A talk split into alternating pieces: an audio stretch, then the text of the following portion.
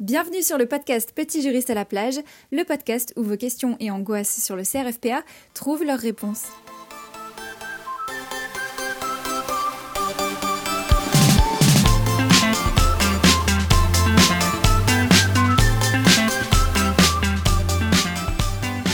Bonjour et bienvenue dans ce nouvel épisode du podcast Petit juriste à la plage. Cet épisode est le premier vrai épisode de ce podcast et il portera sur les conseils généraux que nous allons vous donner pour le CRFPA. Pardon, je sais pas pourquoi je rigole Sarah, mais aujourd'hui je suis de bonne humeur. et quoi de mieux pour vous plonger dans le sujet du CRFPA que de commencer par vous parler de cet examen qui peut faire peur en parler, c'est le démystifier, c'est aussi commencer à vous donner des conseils généraux qui vous seront utiles alors que vous avez peut-être commencé à réviser ou que vous recherchez une prépa pour cet été. Il faut commencer par le commencement. Quand passer le CRFPA oui, la question est importante. À savoir qu'aujourd'hui, il est suffisant d'avoir un Master 1 en poche pour s'inscrire, ou un Master 2, c'est possible aussi. Sauf qu'une réforme est dans les tuyaux, et euh, cette réforme doit passer pour faire en sorte que le, le CRFPA ne soit accessible qu'à partir du Master 2. Donc il faudra justifier d'une réussite au Master 2 pour pouvoir passer en tout cas l'examen. Le Conseil national des barreaux planche actuellement sur cette réforme et on verra dans un prochain épisode que ce n'est pas uniquement votre timing de passage de l'examen qui pourrait en être affecté. Alors, quand est-ce qu'il faut passer le CRFPA Eh bien, outre les questions de master euh, de diplôme, eh bien, c'est quand vous êtes prêt. C'est-à-dire que euh, ce n'est pas les autres, ce n'est pas quelqu'un d'autre qui doit déterminer si vous pouvez ou non passer le CRFPA, c'est vous-même qui savez si vous avez envie déjà de le passer et si vous êtes prêt à le faire. Alors, quand est-ce que vous êtes prêt? Eh bien, Vous êtes prêt en fait quand euh, déjà vous aurez déterminé pourquoi vous voulez passer cet examen et quand vous aurez eh ben, déjà forcément passé la licence. Et justement, cette licence, il ne faut pas laisser passer trop de temps après l'avoir euh, validée parce que les cours resteront frais dans votre tête. En fait, il faut savoir que le programme du CRFPA concerne surtout le programme de la licence. Alors bien sûr, ça va être un peu plus large, un peu plus étendu. Mais du coup, d'où l'idée de ne pas laisser passer trop de temps, parce que si vous faites euh, une césure ou autre, eh ben, il faudra toujours prendre en compte que vous aurez eu une année, voire plus, où vous n'aurez pas fait euh, de droit potentiellement, ou en tout cas vous n'aurez pas eu les cours à jour en tout cas de la licence. Donc par exemple pour moi c'était chaud de le passer parce que je n'avais pas fait en fait de droit français pendant euh, assez longtemps. Parce que en licence 3 j'ai fait mon deuxième semestre en Erasmus, ensuite j'ai fait une césure, après j'ai fait un master en droit international. Donc le droit français c'était très très loin derrière moi. Donc ça a été un supplément de travail. Honnêtement je l'ai fait, euh, enfin on, en parlera plus tard dans un prochain épisode euh, qui sera sur les, nos témoignages sur le passage du CRFPA. Mais en tout cas, c'était pour moi une, charge de travail supplémentaire de tout revoir presque de zéro. J'avais encore des bases forcément. Mais en tout cas, sachez que si vous le passez immédiatement après la licence, c'est beaucoup plus simple. Voilà, en tout cas c'est beaucoup plus frais dans vos têtes et vous avez aussi ce rythme de travail euh, que vous aurez instauré pendant trois ans en licence et un an en master. Donc ça restera quand même suffisamment frais. Il y a une autre école qui du coup elle euh, consiste à prendre une année de pause pour se reposer le cerveau. Donc là, ça rentre dans le cadre de la césure, par exemple, dont je vous parlais. Eh bien, euh, certains vont estimer, et ils auront raison parce que ça leur correspond à eux, euh, qu'il faut vraiment prendre une année pour se reposer, pour éventuellement voyager. C'est pas une tare de vouloir voyager, c'est très très bien. Et au contraire, euh, si vous pouvez le faire, c'est aussi une opportunité. Euh, mais ça permet aussi en fait de s'organiser, d'être mieux prêt, de respirer après les examens du master, de se recentrer, potentiellement même de se poser vraiment la question est-ce que j'ai très envie de passer l'examen et de me lancer dans des révisions qui sont conséquentes? Et une fois que vous avez décidé de passer le CRFPA, que vous avez passé toutes ces barrières de questionnement, il faut choisir très vite votre spécialité. Exactement. Le choix de la spécialité, c'est important.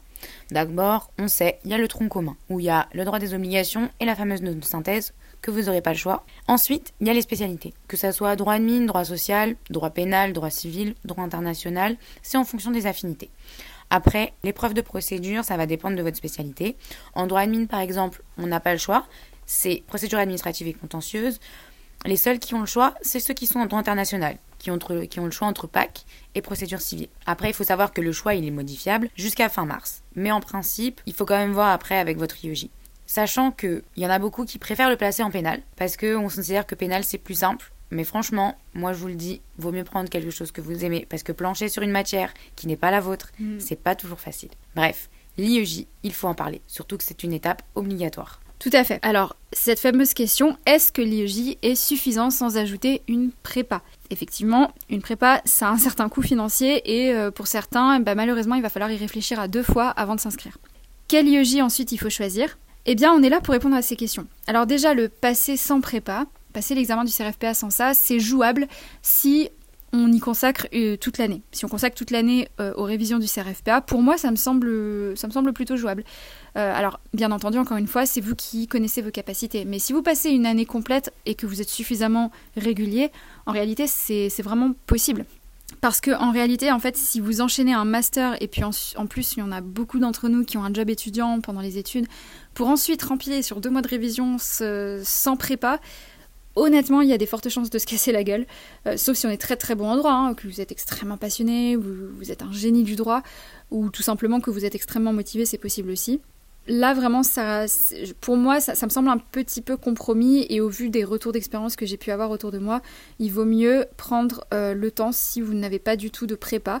Euh, parce que, qu'on s'entende, hein, c'est possible de ne pas débourser, je ne sais pas, 2000 euros dans une prépa privée et du coup de, se, de, bûcher euh, sur des livres de la BU ou que vous aurez acheté. Moi, je pense à toutes les personnes euh, qui n'auront pas forcément les moyens de s'offrir une prépa privée et qui auront du coup envie de réduire les coûts au maximum parce qu'on n'a pas tous la chance de pouvoir aller acheter des manuels, etc. Les BU là-dessus sont très bien fournis, donc par contre, ce sera une année où vous, habiterez clairement à la BU. Pour faire vos fiches, vous aurez vos manuels, etc. Enfin, vous pourrez aussi les emporter chez vous en les empruntant mais voilà, c'est quand même c'est une vraie réflexion à avoir. Euh, la prépa va quand même beaucoup vous aider à vous préparer, mais ça, on va vous en parler juste après. Ensuite, quel est l'IEJ qu'il faut choisir? Alors, euh, avec Sarah, on va pouvoir vous euh, parler de notre expérience avec Paris 11.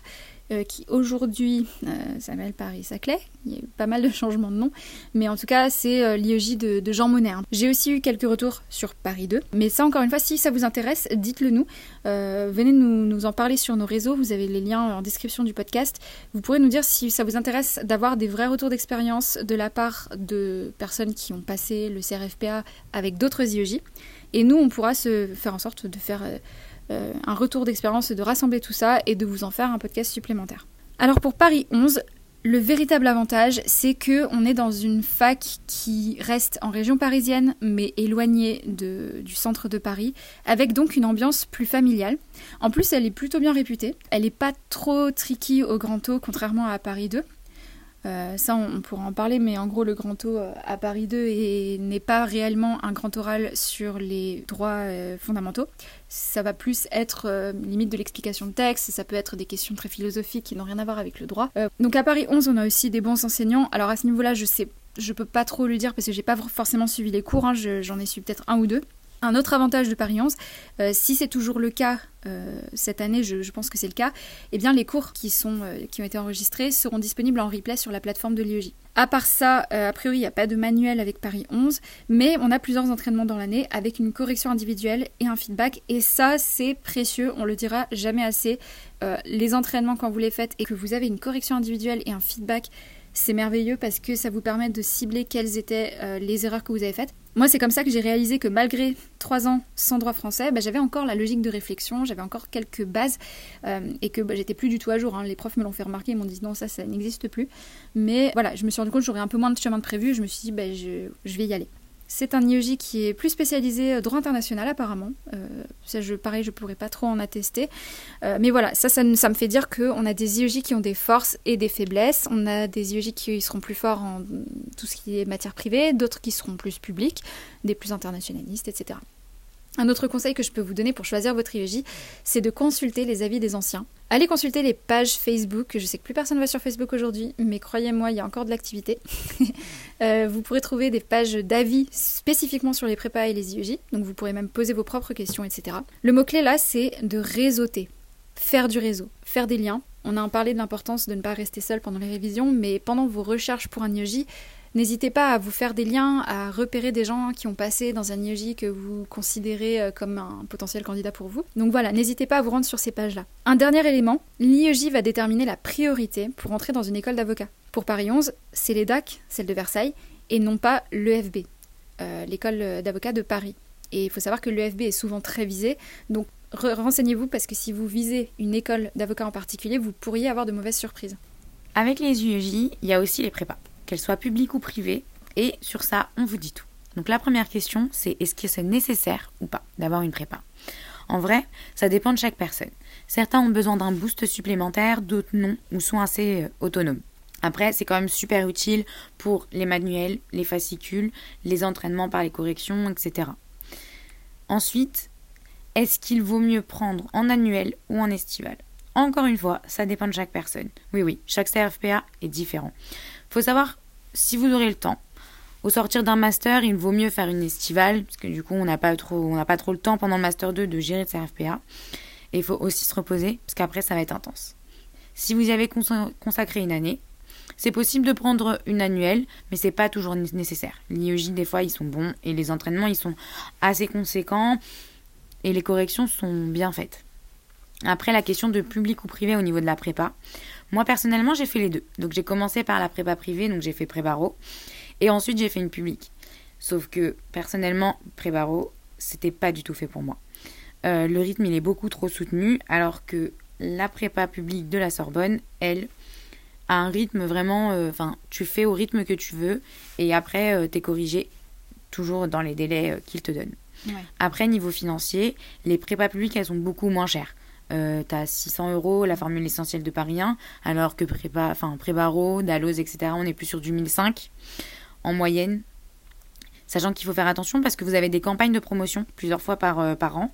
Donc, euh, si vous êtes intéressé par les prépas privés, essayez de voir. Après, les prépas privés, ce qui est bien aussi, c'est qu'il y a beaucoup de choix. Donc, il y en a plusieurs. Et en plus, il y a un meilleur suivi. Parfois même un petit peu trop. Alors que public, c'est plus souple, c'est moins de suivi. Donc, c'est vraiment mieux pour les personnes autonomes qui savent travailler et savent comment travailler. Mais les prépas privés, c'est bien. Mais c'est pas la certitude d'avoir le CRFPA. Il faut aussi travailler à côté, c'est essentiel. Mm. Après, au niveau du présentiel ou du distanciel, donc avec le Covid, on s'est tous habitués au distanciel, de pouvoir travailler de la maison. Mais c'est pas toujours sûr, sachant que là, on est en train de, sortir de tout ça. Et donc, de plus en plus, on retourne à l'ancienne et donc en réel. Surtout que, par exemple, à Paris 1, la formule à distance, elle est moins chère. Il faut, il faut le savoir. Parce que, bah, ils n'ont pas besoin de garder les locaux pour vous et de vous surveiller pendant que vous faites les examens. Après, il faut savoir que, donc, euh, par exemple, à Paris 1, euh, la prépa est seulement pour les écrits. Donc il n'y a pas l'anglais, il n'y a pas le grand O. Mais par contre, vous avez aussi euh, des prépas qui font que le grand O. Donc euh, ça, ça va dépendre de vous, de la prépa que vous allez choisir, si jamais vous en prenez une. Mais en soi, euh, pour le grand O, en plus des fascicules que vous pourrez récupérer auprès de copains ou quoi, vous avez votre culture personnelle qu'on se crée nous-mêmes avec des bouquins ou en regardant les actus. Ils vont vous le dire, c'est très important, l'actualité. Mmh. Après, normalement, on a tous eu des cours en droit de l'homme, euh, du citoyen, en liberté fondamentale, etc. Donc, euh, si, vous, en avez eu, relisez-les. Et ça ira très bien. Après, donc, au niveau des prépas, normalement, enfin, pour faire euh, une petite liste non exhaustive, vous avez Prébaro, Dalloz, Cap Avocat, Sorbonne, Nanterre aussi, ils en font une estivale. Donc, vous avez le choix. Eh bien, je crois qu'on a tout dit, Sarah. J'espère que cet épisode vous a plu. N'hésitez pas à le noter sur la plateforme où vous êtes, euh, ça permettra euh, de le référencer aussi. N'hésitez pas à le partager autour de vous. Euh, voilà, il y a peut-être d'autres personnes qui se sont embarquées dans l'aventure CRFPA ou en tout cas qui y pensent et ça pourrait leur être utile. N'oubliez pas que vous pouvez aussi nous rejoindre sur nos réseaux où vous pourrez communiquer avec nous. On vous répondra, hein, envoyez-nous un message privé. Si vous avez une question, n'hésitez pas à nous l'adresser aussi parce qu'on va faire aussi dans le quelques épisodes, on va commencer à pouvoir répondre en direct à vos questions. Euh, enfin en direct, on va pouvoir rassembler vos questions et y répondre euh, en enregistrant. Donc euh, ce sera un plaisir de le faire pour vous. Eh bien, il nous reste à vous dire à bientôt pour un prochain épisode. Et je crois qu'on peut déjà annoncer qu'il portera sur les révisions, sur l'organisation de votre travail. Ciao les juristes